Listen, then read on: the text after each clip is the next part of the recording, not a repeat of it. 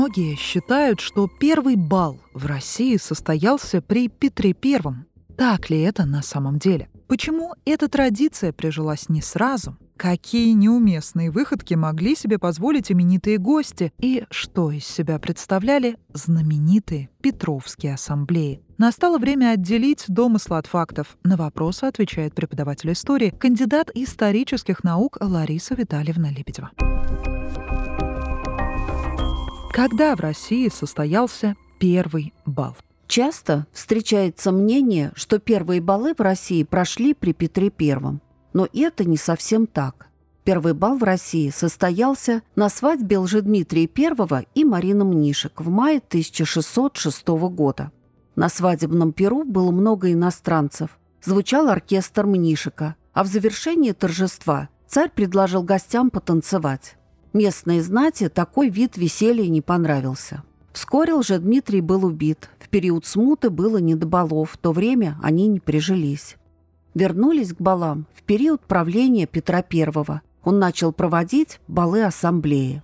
Когда возникли ассамблеи и сколько они просуществовали? Официальным годом ведения ассамблеи является 1718. Часто пишут разные месяцы, то ноябрь, то декабрь. Дело в том, что Петр I издал указ 26 ноября по старому стилю или 7 декабря по новому. Фактически, они устраивались раньше этой даты. Об этом свидетельствуют записки в походном журнале царя. В этом документе есть запись, что 11 марта государь был у Меньшикова по поводу крестин его сына Александра, и там была устроена ассамблея. В 1716 и 17 годах Петр совершил второе большое путешествие по Европе. В тот период он впервые побывал во Франции. После этого путешествия он утвердился в решении вместо долгих пиршеств на европейский манер проводить ассамблеи с танцами и общением. В указе он разъяснял, что ассамблея – это слово французское и означает «собрание», на которое собираются не только для увеселений и танцев – но и для дружеских разговоров. Петр I составил правила поведения ассамблей. Они просуществовали до конца его правления. Им на смену пришли балы и маскарады. Кто устраивал ассамблеи и как часто они проводились? Ассамблеи организовывали представители высшего света, а иногда и сам Петр I. Он приглашал гостей в летний сад или загородную резиденцию Петергоф, Чаще ассамблеи устраивались в зимние месяцы и реже летом. Четкой периодичности не существовало. С 1722 года ассамблеи стали проводиться в Москве с переездом двора. Кто участвовал в ассамблеях?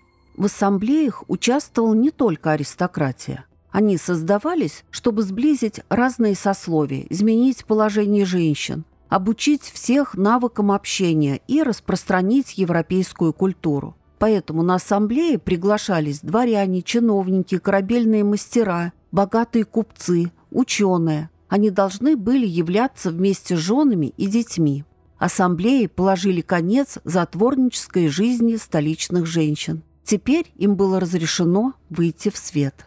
Сам Петр I был постоянным участником ассамблей. Он своим примером показывал новые формы общения. С 1723 года Петр стал устраивать ассамблеи для духовенства. На них приглашались архиепископы и чиновники Синода. На этих ассамблеях обсуждали разные вопросы без увеселений. Они соответствовали значению термина ассамблеи как собрание. Какие требования предъявлялись для организаторов? По Петровскому предписанию организатор ассамблеи должен был письменно или другим способом оповестить о ее проведении. Принимать гостей надо было с 4 или 5 часов дня и до 10 часов вечера. А встречать или провожать гостей хозяевам было не обязательно. Для приема должны были подготовить несколько помещений, легкое угощение, напитки и игры. Некоторые ассамблеи завершались фейерверками, к ним тоже готовились. Для чего нужно было несколько помещений и как развлекались приглашенные? Развлечения гостей были разноплановые, на любой вкус. Поэтому для них нужны были различные комнаты. Большая комната использовалась для танцев. Там находились музыканты. а музыкальным сопровождением была игра на духовых инструментах – трубах, фаготах, литаврах, валторнах. Еще в одной комнате вели беседы или делились новостями. Также выставлялись столики для игры в шашки и шахматы. Надо заметить, что сам Петр превосходно играл в шахматы, как его друг Меньшиков. Еще в одном помещении курили. Хозяева должны были подготовить стол с трубками и табаком. Петр I контролировал проведение ассамблей? За порядком на ассамблеях следил граф Ягужинский. Сохранился дневник его современника Бергольца. В нем он писал, что Ягужинский был царь всех балов. Ягужинский был весельчак, любил музыку, танцы. Без него не обходился ни один бал. Но главное, он контролировал проведение ассамблей и составлял для царя списки придворных, которые не пришли. Не случайно Петр отозвался о нем как «око государева». Какие танцы исполнялись на Петровских балах-ассамблеях? Надо сразу сказать, что русские народные танцы на балах не исполняли. Бал открывался церемониальными танцами. Сначала танцевали полонез. В России его называли танец польский. Полонез – это торжественное шествие под музыку. Танец с поклонами, реверансами, поворотами. В нем дамы и кавалеры вставали друг напротив друга и двигались параллельно, исполняя различные фигуры. Затем исполняли французский танец «Минуэт». Он был также размеренным, и в нем показывали изысканность манер. Красиво ходить, подавать руку, держать осанку, смотреть друг на друга. На Петровских ассамблеях его исполняло всего несколько пар. Дальше следовал английский танец «Контрданс» и его разновидность «Англес». В контрдансе первая пара заводила танец со второй, потом переходила к третьей, четвертой, а в это время вторая начинала танцевать с третьей.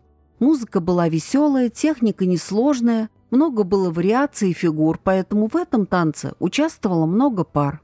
Англес представлял собой танцевальную пантомиму ухаживания кавалера за дамой. Дама изображала, что она убегает, а кавалер преследовал ее. В какой-то момент танца дама останавливалась в игривой позе, и только кавалер приближался, она убегала. Затем то же самое делали другие пары. Петр I любил немецкие танцы. Это кераус и кеттон-танец, то есть цепочечный танец. В них пары соединялись в цепочку и исполняли разные фигуры. В современных публикациях можно встретить информацию, что на ассамблеях часто танцевали гроссфатер – его отличительной чертой является сочетание быстрой части и медленной. Это распространенное заблуждение, ошибочное мнение. Искусствоведы Эрмитажа Еремина Соленикова, Стратилатов и другие научно доказали, что гроссфатер появился в Германии лишь во второй половине XVIII века, а до России он дошел на рубеже XVIII-XIX веков – на Петровских ассамблеях его не танцевали. Почему произошла такая путаница? Еремина Соленникова предположила, что путаница произошла из-за того, что кто-то из историков неправильно истолковал фразу из энциклопедии Брагауза и Ефрона. А в ней написано, что Петр I изобрел свой собственный танец, что-то вроде гроссфатера – Основным источником по танцевальной культуре России первой четверти XVIII века является дневник камер-юнкера Бергольц. Он был в свете герцога Галштинского, жениха Анны Петровны, и некоторое время жил в Петербурге. Бывал на ассамблеях и свадьбах. Он описывает польский, минуэт, англес, цепочные танцы, но ни один из них не похож на гроссфатер. Петр I был новатором во всем, даже в танцевальном искусстве. Какой танец он изобрел? Это был шуточный танец. Пара показывала фигуры, и все по цепочке их повторяли. Петр I во многих сферах нарушал общепринятые нормы и допускал импровизацию в танцах. Например, это танец с поцелуями. Петр хотел создать атмосферу веселья и непринужденности на ассамблеях. Надо заметить, что сам он очень хорошо танцевал. В дневнике Бергольц описывал случай, свидетелем которого он был. Петр начал танец на 9 пар, и все должны были повторять его фигуры. Причем должны были принять участие все присутствующие старики. а те все взяли в пару молодых дам, но дотанцевать не смогли, упали. И царь велел им выпить по большому кубку вина. Какие шутки и выходки могли себе позволить именитые гости? После церемониальных танцев начинались шуточные танцы-игры, быстрые и веселые. Это были цепочечные танцы. Бергольц описывает танцы-шутки генерала Ягужинского, а он вторил Петру. Бергольц писал, что Ягужинский начал танец, в котором страшно прыгали и делали разные забавные фигуры. А однажды Ягужинский поставил всех в общий круг, и его дама в танце, госпожа Лопухина, должна была начать танцевать орликинский танец. И все по очереди должны были повторять за ней. А после этого кавалер следующей пары выдумывал новую веселую фигуру и так до последней пары. Благодаря дневнику до нас дошли и другие забавы. Например, Лопухина поцеловал Ягужинского, а потом стащил ему парик на нос. И это должны были повторить остальные дамы. При этом генерал должен был не проявлять эмоций, стоять прямо и неподвижно. Еще один случай с Ягужинским. Он заметил, что те, кто не участвовал в танце, смеялись. Он вышел из круга и перецеловал всех зрительниц. Среди других выдумок были, например, такие, когда, протанцевав, поднимали бокалы, пили за здоровье общества. Или вынимали табакерку и нюхали табак. Однажды на ассамблее у барона Шафирова Ягужинский организовал танец, который длился более часа. В медленные традиционные танцы он вставлял шутливые элементы с прыжками и веселыми фигурами. Как светское общество на самом деле относилось к участию в ассамблеях?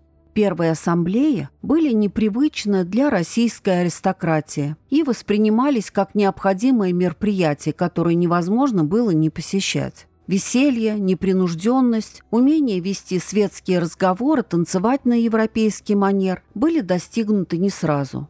В своем дневнике Бергольц отмечал, что на первых балах было скучно, танцевали с напряженными лицами, бесед не получалось, дамы сидели отдельно и молчали, и все боялись вызвать раздражение царя. Но через некоторое время он же писал, что дамы и кавалеры овладели манерами, тонкостями обращения. Неумение танцевать становилось знаком плохого воспитания. Часть общества и после прекращения существования ассамблей относилась к ним отрицательно.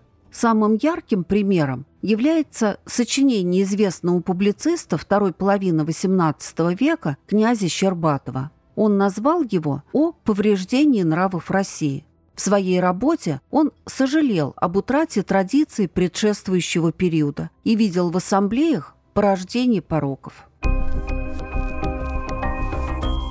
Выпуск дослушан тобой до конца, а это значит, что информация оказалась полезной. Не забудь поставить лайк и подписаться, чтобы не пропустить следующий выпуск. Заходи в группу подкасты Inspirit Studio ВКонтакте и знакомься со всеми нашими проектами.